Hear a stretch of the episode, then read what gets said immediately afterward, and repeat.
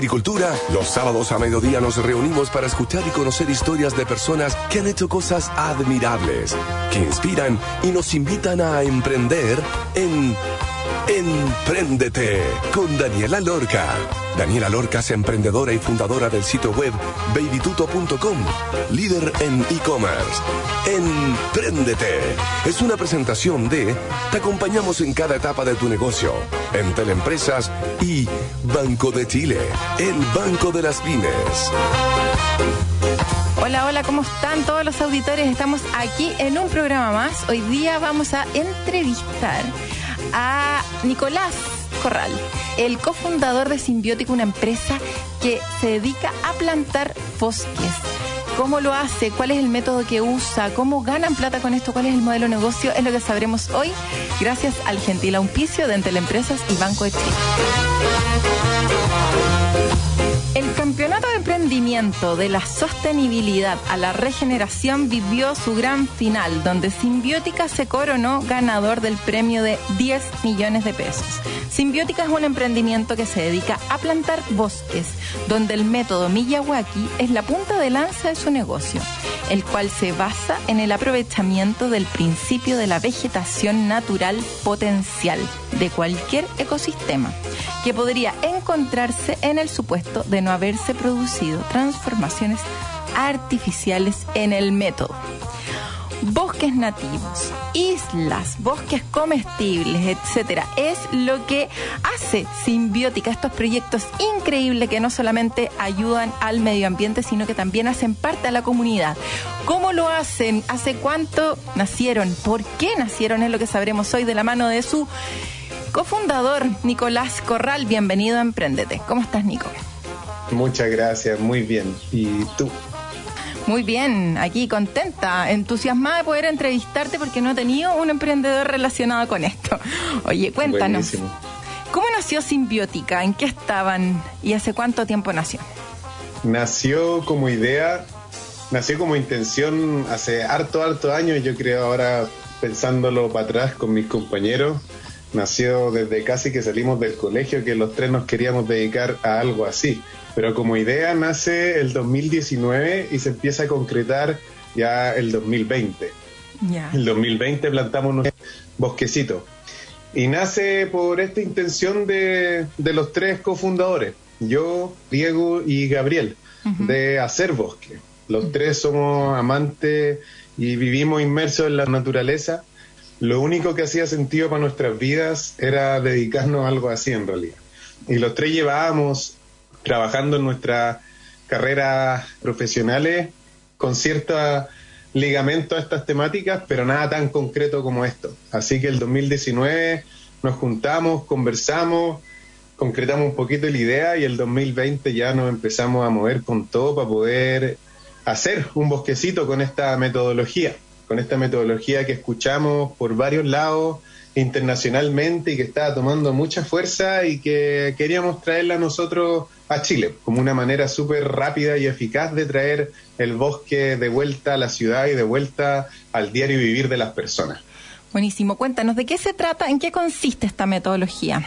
El método Miyawaki básicamente, como todos los métodos innovadores que actualmente se están viendo en la restauración ecológica, uh -huh. el método Miyawaki se caracteriza por imitar el bosque, imitar la sucesión ecológica, imitar la manera en que el bosque y la tierra en sí misma se regenera. Y básicamente son tres pasos importantes, la receta secreta, como le llamamos nosotros, uh -huh. que es observar el suelo como el ecosistema que sostiene al bosque. Entonces, el primer paso del método Miyawaki es hacer un trabajo de análisis de el estado de salud en que se encuentra un suelo uh -huh. para ver si es que metemos una retroexcavadora para descompactarlo, agregar sí o sí grandes cantidades de materia orgánica y de microorganismos activos que van a venir a revivir ese suelo, a dinamizarlo y plantar en densidad. Plantar muchas, muchas plantas, no plantar una plantita cada 5, cada 10 metros en una cuadrícula, en una grilla, como lo hace la agricultura convencional, sino que en densidad, un poco caótico, imitando cómo lo hace el bosque. Y esto es básicamente concebir el suelo como el ecosistema que sostiene el bosque y plantar mucho. ¿Qué tipo de bosques? Porque yo me acuerdo, yo no cacho mucho, ya estoy medio alejada del tema, pero me acuerdo cuando me enseñaron esto en el colegio, hablaban de distintos tipos de bosques, ¿cierto? El bosque tropical, el bosque más selvático, eh, como lluvioso, el bosque...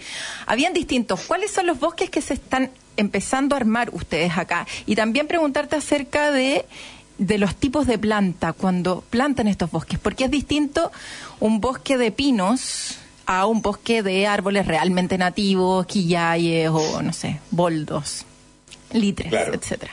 Y a ver, ahí anda recordándome todas esas sus preguntitas, pero primero... Tipo de bosque. Eh, ¿Qué tipo de bosque? Sí, en todo el mundo se está haciendo esto, así que en todos los tipos de bosque, en todos los ecosistemas que pueden sostener un bosque, ya se ha probado y validado esta metodología. Nosotros somos parte ahí de una comunidad mundial de bosquicultores encabezados por la empresa Sugi de Suiza, que reparte fondos a todos nosotros en todo el mundo y ya se ha validado en todos los ecosistemas capaces de sostener bosques, ya sean los tropicales, los boreales, aquí en los mediterráneos, el templado, templado lluvioso acá en Chile, se ha probado en todos lados. Así que básicamente nosotros acá en Chile nos enfocamos en el ecosistema que tenemos acá. En la zona central imitamos el bosque esclerófilo y más pasando al sur imitamos al, bosque templado y al templado lluvioso. Y claro, y en ese sentido hacer una diferencia entre bosque y plantación monocultivo forestal. Ya. El monocultivo forestal, claro, bajo ciertos parámetros y conceptos conceptos como en la FAO lo catalogan como un bosque, pero en realidad no es un bosque, es una plantación donde incluso ni siquiera es que sea una especie, ni siquiera es que sea solamente pino, son la misma individuo, son clones, son clones que se plantan miles y millones de veces. Entonces llamar a eso bosque, claro, bajo cierta estructura eh, organizacionales, gubernamentales, les conviene decir que eso es un bosque, pero en realidad no lo es. Y en ese sentido nosotros usamos en cada plantación, nos enfocamos en las especies de cada bioregión. En la zona central vamos a plantar cierto mix de especies e incluso ahí nos vamos a diferenciar entre diferentes pisos vegetacionales. O sea, en las zonas planas vamos a plantar cierto mix de especies, en la zona costera otro mix, en la zona cordillerana otro mix.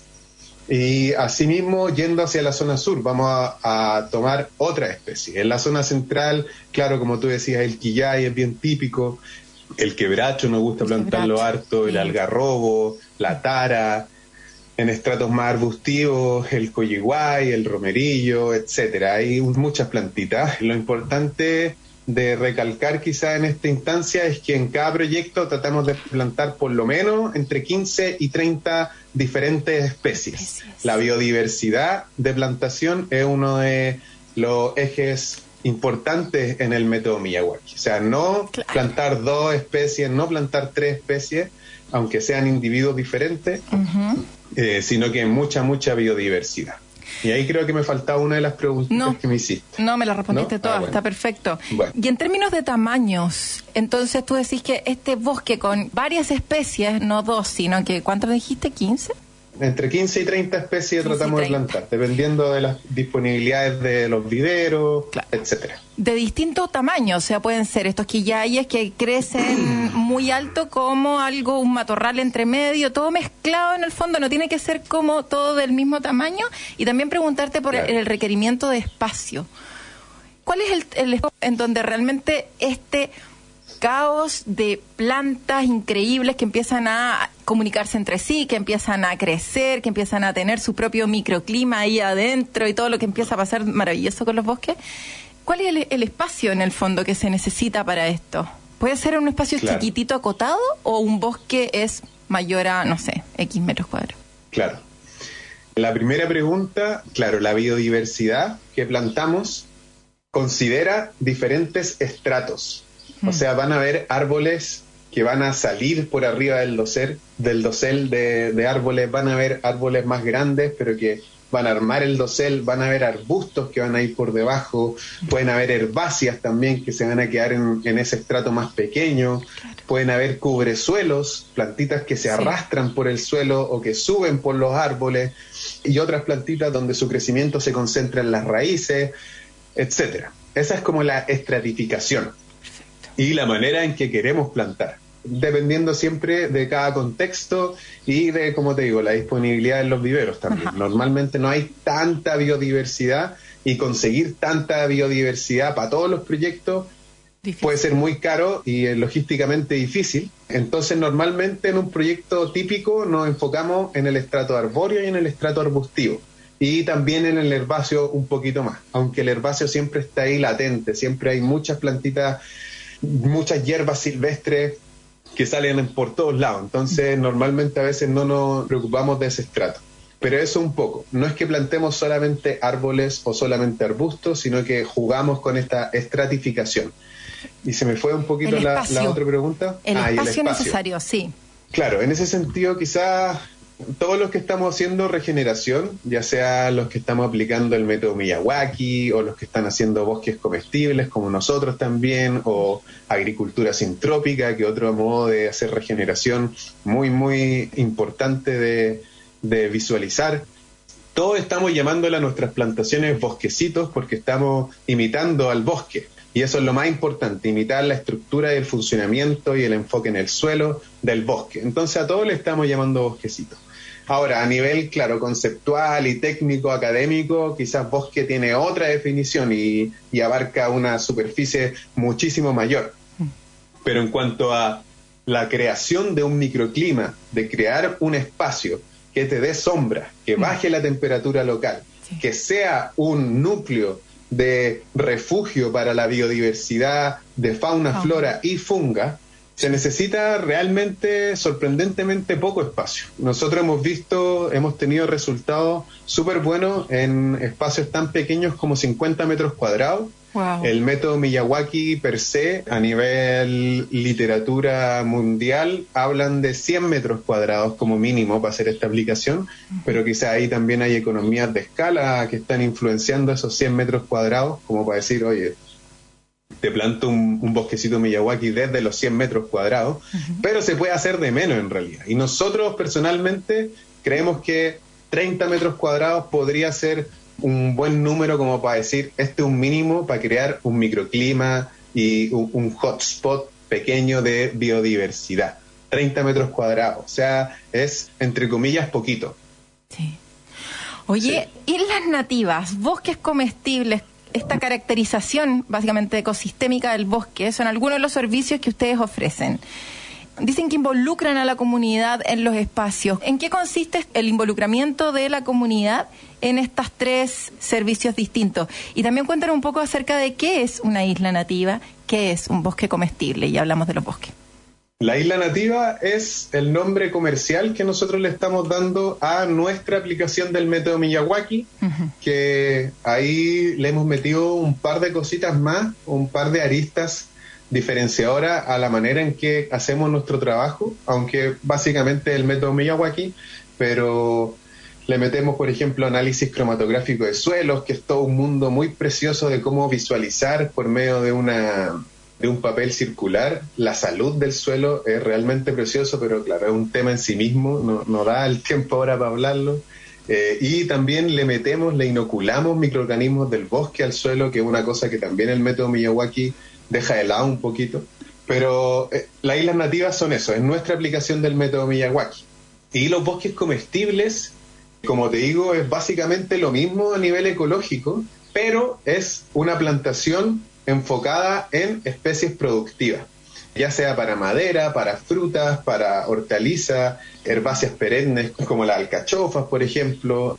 Entonces, es lo mismo, se trata al suelo de la misma manera, se quiere revivir el suelo, se quiere proteger la microbiología del suelo para que sostenga una plantación estratificada, pero no es tan, tan densa como el método Miyawaki, que plantamos y salen, pero por todos lados plantas. En el bosque comestible se estructura un poquito más el diseño para poder tener el espacio para que el frutal desarrolle una copa lo suficientemente grande para producir bien su fruta y por debajo poner un arbusto, quizás que resista un poquito a la semisombra que le va a dar ese otro. Entonces se estructura un poquito más el diseño como para que tenga sentido este concepto de bosque comestible. Pero al final es básicamente lo mismo, es plantación en densidad estratificada y es revivir el suelo, el bosque comestible. Y el involucramiento de la comunidad, sí. Y el involucramiento de la comunidad es muy, muy importante y es la manera que tenemos nosotros de aprovechar lo que queremos hacer, que es plantar para educar, para aprovechar esta instancia de, plantación, para mostrar todo esto a la comunidad, para que aprendan de estos métodos de regeneración, para que conozcan la flora nativa y no hay para qué ser tan cuadrado en esto de lo nativo. La isla nativa se llama así solamente porque el enfoque del método Miyawaki y en el método Miyawaki sí se considera solamente flora nativa, más en otros métodos de regeneración como los bosques comestibles no es solamente lo nativo, los frutales vienen de todo el mundo, digamos. En todas nuestras plantaciones plantamos con la gente. Hace poquito plantamos en Casas Viejas, en Puente Alto, con alrededor de 200 personas en dos días, un bosquecito de 500 grados.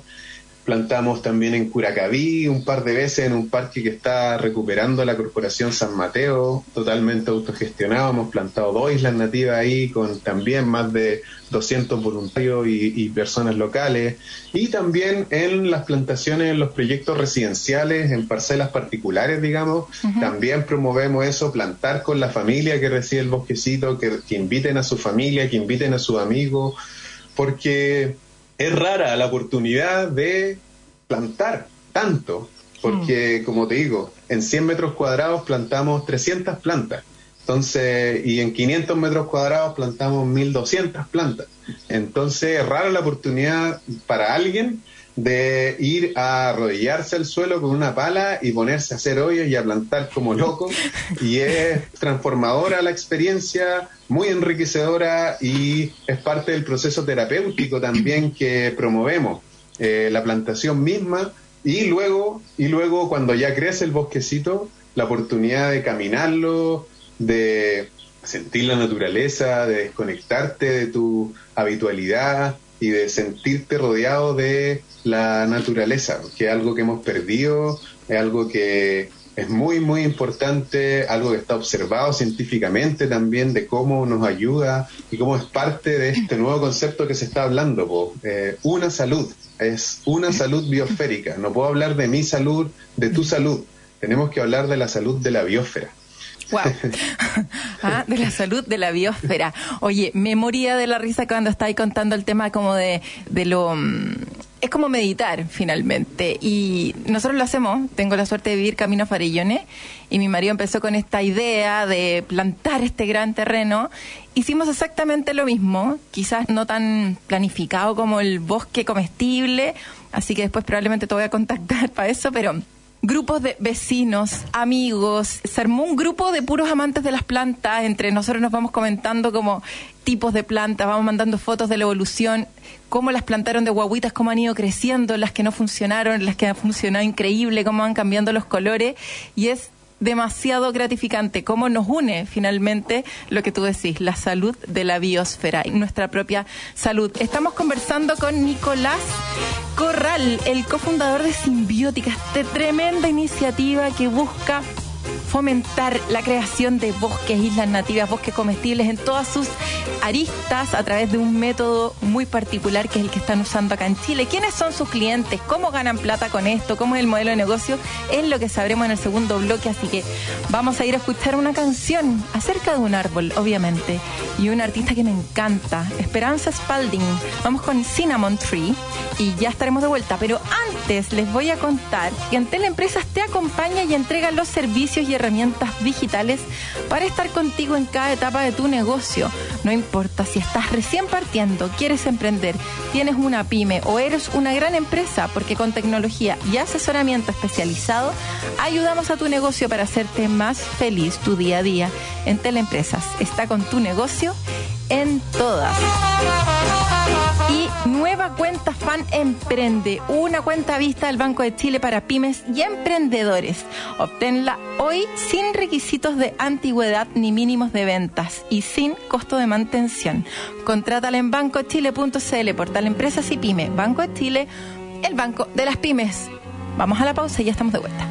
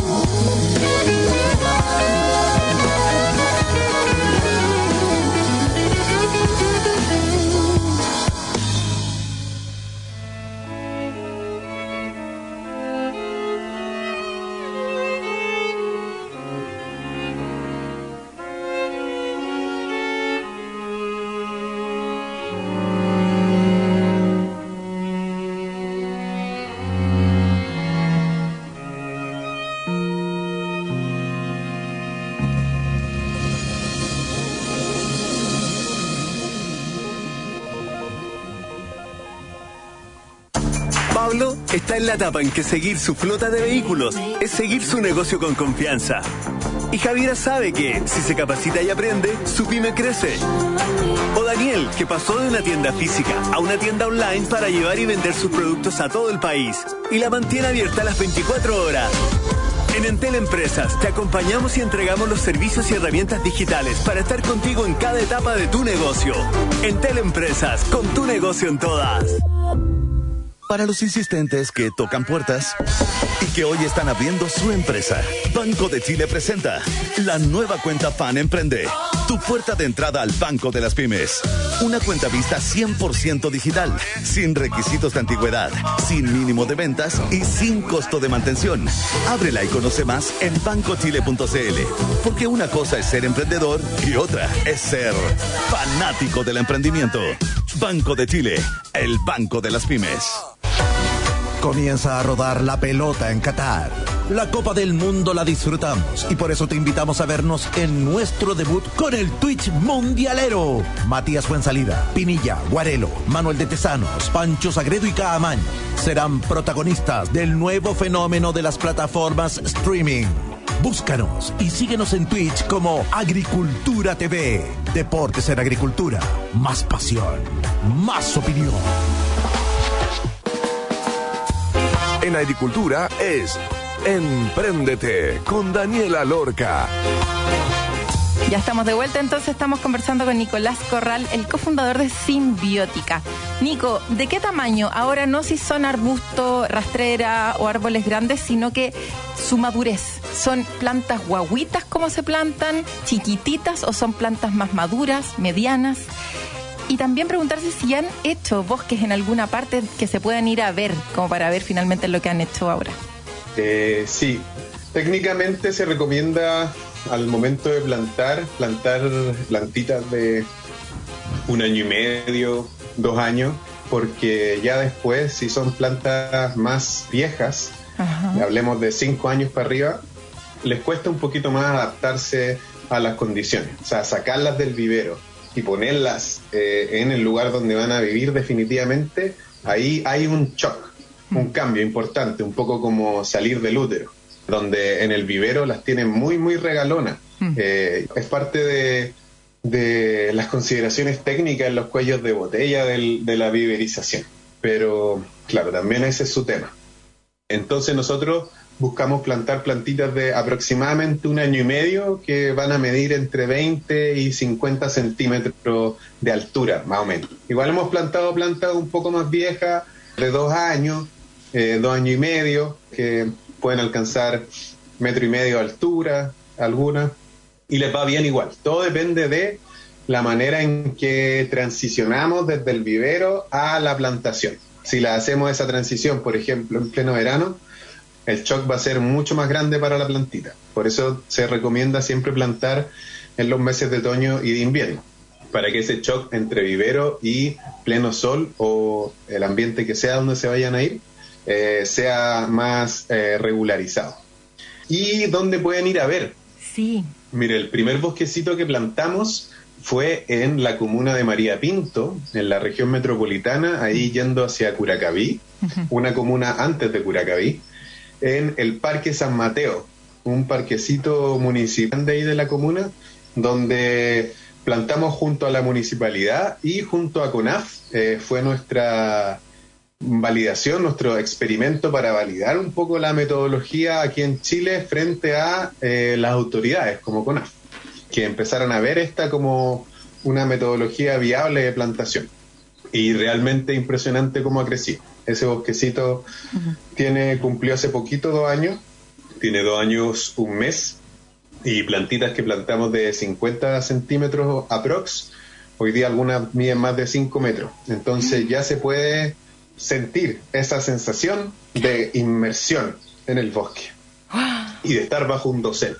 Otro que pueden ir a ver es en el Hospital Luis Calvo Maquena, en Providencia, que es un hospital de niños y niñas, enfocado en niños y niñas, donde hay una escuelita interna, donde iniciamos nuestra colaboración con Sugi.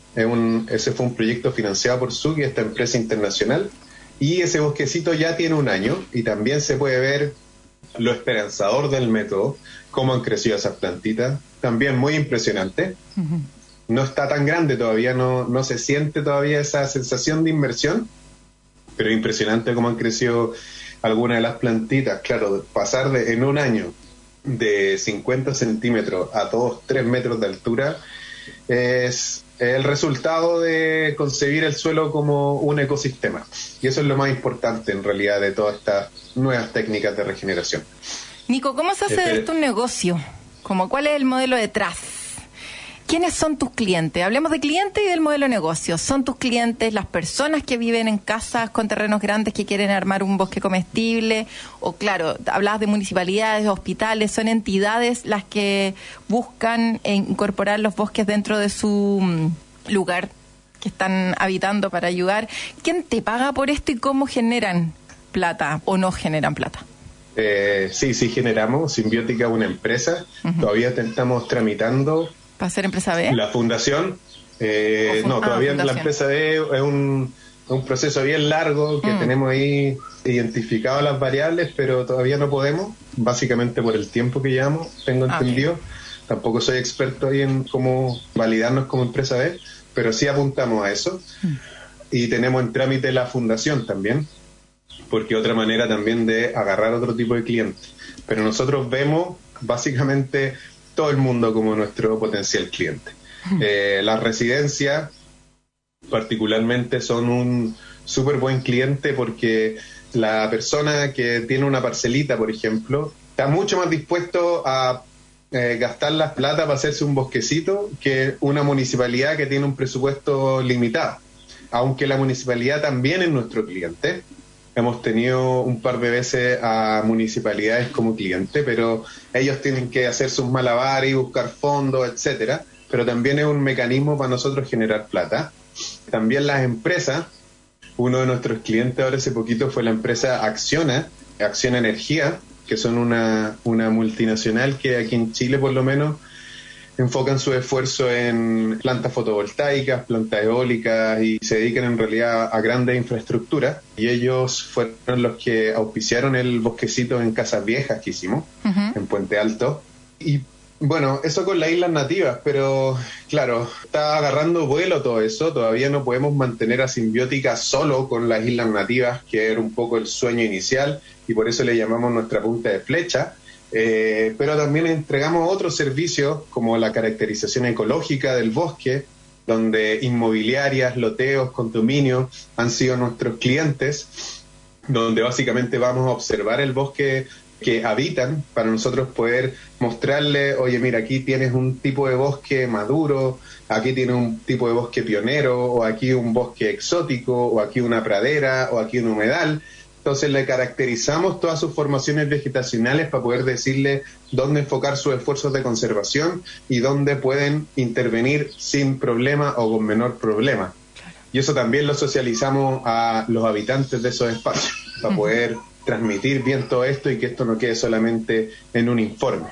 Hemos trabajado también para fundaciones, para el gobierno, le hemos trabajado al Parque Met también, y así, básicamente todo el mundo puede ser nuestro cliente. Desde estudios hasta la implementación. ¿Y llegan con ustedes con algún equipo como de, de plantadores? Porque por ejemplo, en mi caso me pasa que ya buena onda y algunos amigos que quieren, pero hay otros que han hecho tanto hoyo y en ese terreno que es súper duro, que ya están como cansados de seguir haciendo hoyo. ¿Llegan ustedes también como parte del servicio a plantar?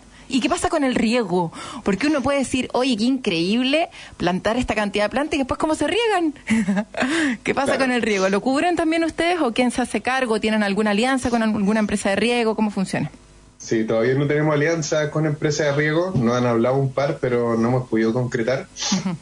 Tenemos equipo de plantadores, tenemos la visión un poquito de profesionalizar este rubro de regeneradores, de plantadores es todo un tema, pero tenemos nuestro equipo cuando la gente, sobre todo en residencias, hemos tenido un par de clientes, personas de más edad que no pueden meterse a plantar y a ponerle al chuzo a la pala. Mm. Eh, ahí nosotros llegamos con nuestro equipo, pero en los proyectos comunitarios en espacios públicos eh, llamamos siempre a voluntarios y a la comunidad local. Siempre hay un involucramiento desde antes del proyecto con la comunidad local. Entonces, en ese sentido, ahí tenemos hartas manos para poder desarrollar todo el proyecto. Eh, y en temas de riego, claro, siempre tenemos que considerarlo en eh, los elementos a incluir en el proyecto. El método Miyawaki apunta a que luego del tercer, cuarto año ya eh, no necesite más agua de riego, pero todo depende del el mix de especies que uno plante. Hmm. Entonces, en un proyecto donde sabemos que hay poca agua, siempre se va a tener que regar los primeros tres años, siempre, pero en un proyecto donde sabemos que hay poca agua y donde sabemos que la mantención o el involucramiento de las personas va a ser poquito en el futuro, siempre apuntamos a un mix de especies xerófitos, o sea, muy, muy resistente a condiciones de sequedad, sobre todo con el cambio climático que ya está y se viene con más fuerza.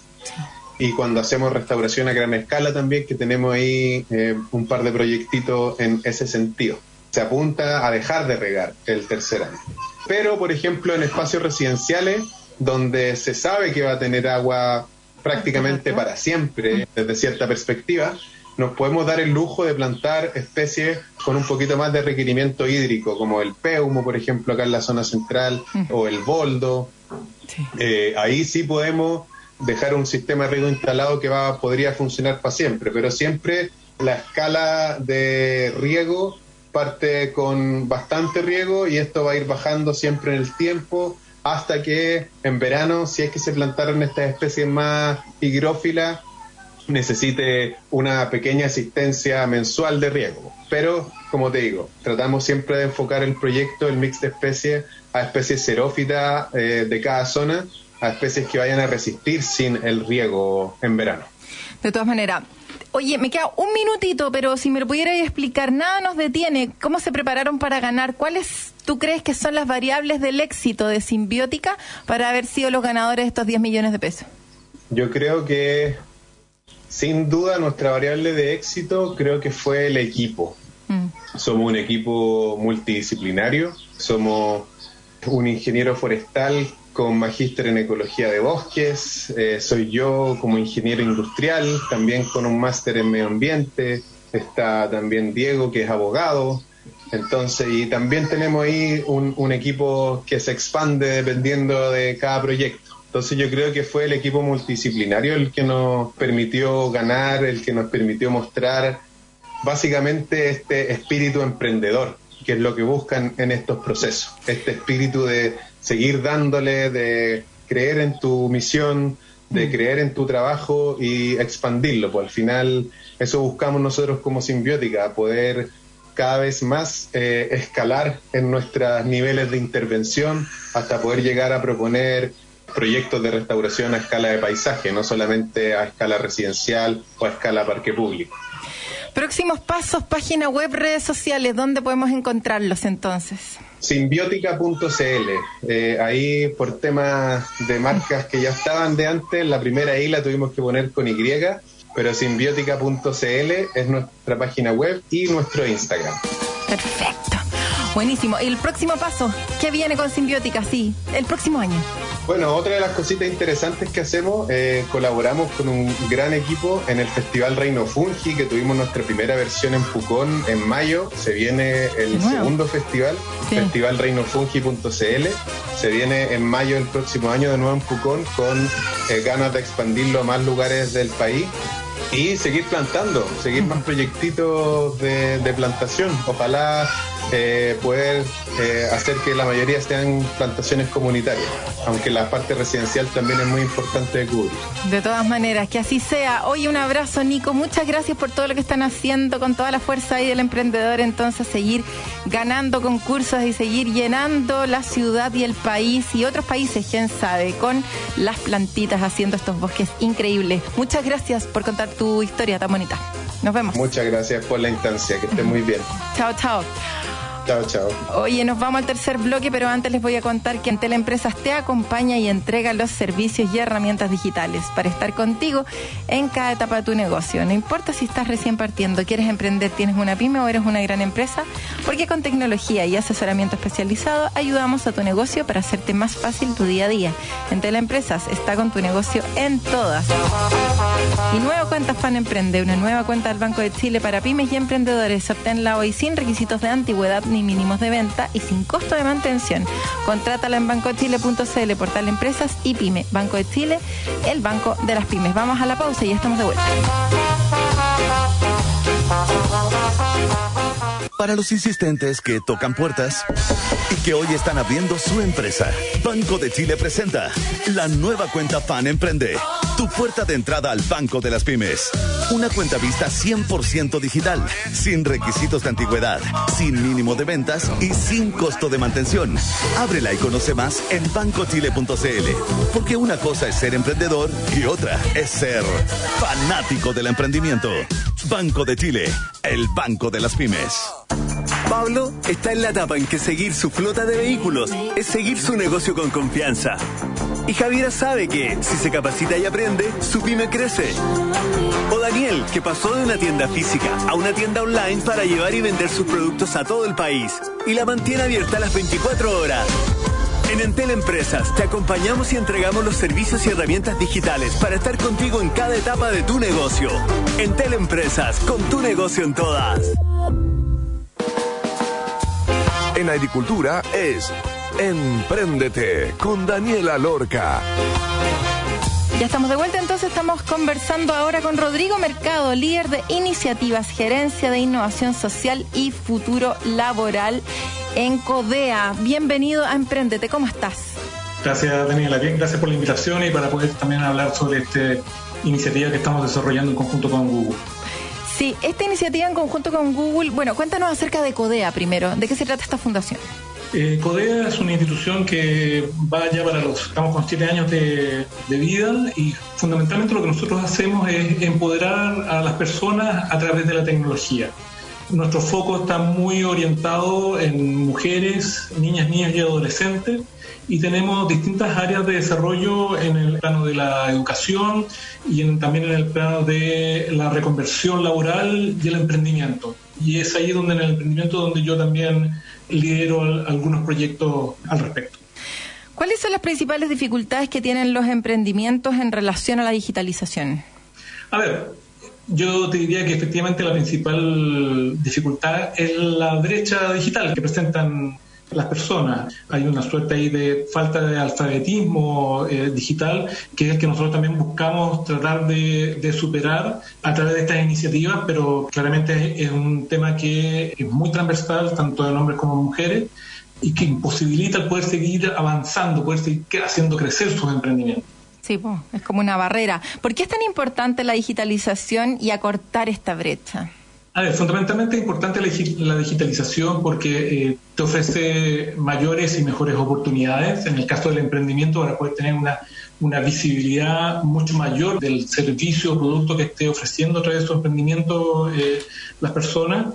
Y esto implica que pueda llegar a, eh, se pueda llegar a más personas no solamente a este núcleo que de repente se transforma sobre todo en los emprendimientos de subsistencia, que son los familiares, el, la gente que vive cerca de ellos, vecinos. Entonces esto posibilita poder tener una mejor visibilidad, llegar a más personas y obviamente tener eh, mayores ingresos producto del emprendimiento. Y hay un tema también muy potente en el tema de la digitalización que incluso supera esta iniciativa que estamos desarrollando con Google, que es el tema del empoderamiento digital. Es decir, poder entrar a, este, a esta nueva economía digital eh, que se adelantó un poco con la pandemia, un poco harto dijéramos, y que dejó a mucha gente fuera. Y lo que nosotros estamos buscando ahora es poder sumar a más personas particularmente mujeres, a esta nueva economía digital, por, puesto que eh, hoy día si no estás en, en ella eh, a través de las redes sociales, prácticamente no, no existe o tienes muy pocas posibilidades de seguir desarrollándote y creciendo.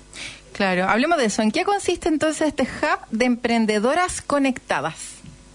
Bueno, el Emprendedoras Conectadas nace en el 2019 en Quilicura. Eh, de la mano con, con, Google y también con el apoyo de la Municipalidad de Quilicura, con el objeto de poder entregarles habilidades y conocimientos a emprendedores de subsistencia de la comuna para poder tener estas nuevas herramientas y poder hacer así crecer sus sus emprendimientos. El primer año fue una experiencia presencial, del 2020 en adelante obviamente nos tuvimos que cambiar el formato online por las razones obvias de la pandemia y este año, justo cuando nosotros también estábamos con la idea de poder hacer escalar el, este Emprendedores Conectadas, Google nuevamente confía en nosotros, como lo ha hecho en estos cuatro años, confía nuevamente en nosotros y nos hace una donación importante para poder llevar el Emprendedores Conectadas a regiones, que era un anhelo que nosotros también teníamos desde hace mucho tiempo. Y las regiones que en esta oportunidad fueron las seleccionadas fue la región de la Araucanía y la del Biobío para poder llegar ahí a 150 nuevas emprendedoras. Durante estos cuatro años, solamente en Quilicura, ya hemos afectado aproximadamente entre 600 y 700 emprendedoras que han pasado por esta capacitación, en donde hemos visto muchas de ellas un gran desarrollo de sus emprendimientos y un crecimiento y obviamente la posibilidad de poder, eh, traer más dinero a sus casas, tomando en cuenta que la mayoría de las emprendedoras además son jefas de hogar. En el caso de este hub de emprendedoras conectadas, volvimos a la presencialidad, cosa que también anhelábamos, poder tener ya un contacto más directo con nuestras emprendedoras y estamos eh, haciendo una capacitación presencial eh, a 150 eh, mujeres, 100 en la región de la Araucanía, 50 en Concepción y al menos un 30% de estas emprendedoras son de pueblos originarios.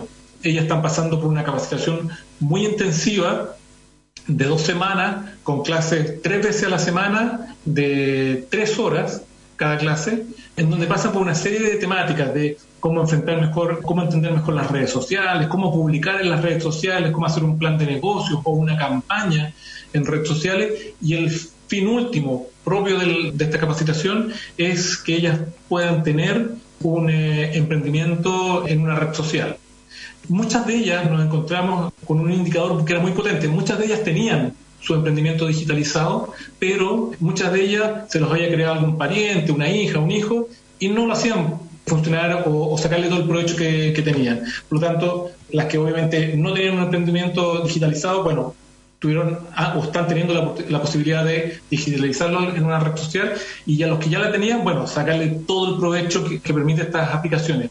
Quiero agregar también que en este proyecto particularmente, en esta iniciativa, estamos trabajando también muy de la mano con Fondo Esperanza. A quienes estamos capacitando son eh, socias de Fondo Esperanza, quienes han hecho la selección para poder llegar a estas emprendedoras de subsistencia y poder trabajar muy fuerte con ellas durante todo este proceso un proceso que no queremos que termine con estas dos semanas de capacitación. Nosotros como PODEA también nos encontrábamos en un em, proceso también de, como te decía, de escalar esta iniciativa, pero además también de mantener el contacto y el vínculo con las emprendedoras, no soltarlas una vez que pasen por la capacitación, porque nosotros lo que queremos es además empoderarlas digitalmente, que es un proceso que va más allá de que tengan estas nuevas habilidades o que tengan su emprendimiento digitalizado. Eh, lo que nosotros buscamos también es poder empoderarlas digitalmente como mujeres y que puedan llevar este empoderamiento a otros ámbitos de su vida.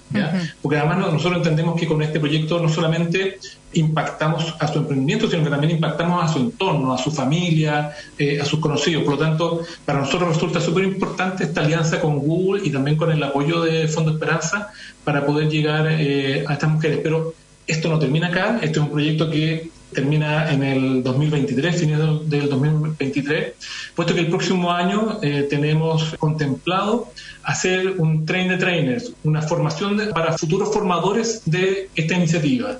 Y para ello estamos trabajando con distintas organizaciones sociales que trabajan con emprendedoras y vamos a tener el próximo año 80 cupos para poder capacitar a futuros formadores. 40 de ellos van a ser de Fondo Esperanza y los otros 40 van a ser de otras instituciones que, y organizaciones sociales que trabajan con, con emprendedoras para que puedan replicar durante quizás el segundo semestre y el próximo año puedan replicar la experiencia de las emprendedoras conectadas y así poder llegar a más mujeres. Nosotros calculamos que el próximo año deberíamos estar por el orden de las 1.700 emprendedoras o mujeres que pasen por esta capacitación gracias al apoyo y a esta red que vamos a generar con nuevos formadores. Maravilloso. ¿Dónde entonces las emprendedoras que nos están escuchando ahora pueden encontrar más información? ¿Cuál es la página web para poder acceder a este hub? Exacto. Nuestra página web es eh, www.emprendedoresconectadas.cl. También nos pueden seguir a través de nuestras redes sociales, en Instagram, arroba emprendedoras-conectadas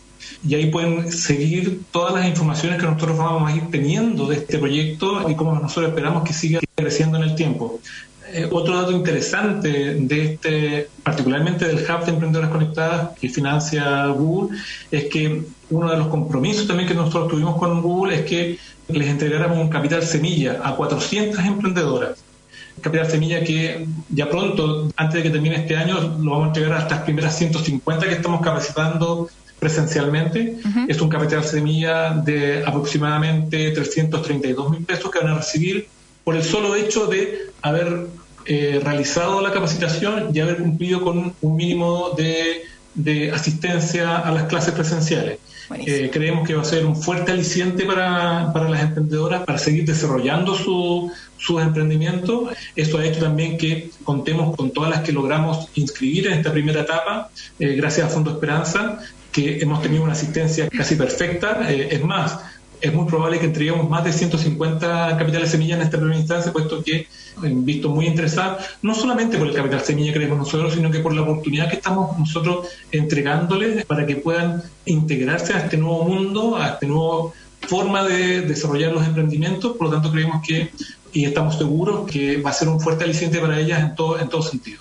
Buenísimo. Muchísimas gracias, Rodrigo. Entonces, Rodrigo Mercado, líder de iniciativa Gerencia de Innovación Social y Futuro Laboral en CODEA, por esta tremenda iniciativa. Ya saben, chiquillas, ahí pueden encontrar más información entonces en emprendedoresconectados.cl. Correcto, así es. Y, Nos vemos. Pronto también, durante el próximo año, vamos a estar informando probablemente también sobre nuevas posibilidades de, capacitación y que, esperamos que más gente se sume, más mujeres se sumen a esta iniciativa. Buenísimo, así será. Que estés bien, un abrazo, muchas gracias. Gracias a ustedes. Y eso sería todo por hoy. Entonces, como siempre, quedan invitados a ponerse al día con las noticias acá en la 92.1 y volver a escuchar el programa entrando en radiocultura.cl, buscando Emprendete y escuchándolo detenidamente, detalle a detalle, para aprender cómo poder emprender, qué es necesario, cuál son todos los tips que nos dan los emprendedores sábado a sábado aquí en Radio Agricultura. Nos vemos el próximo sábado. Chau.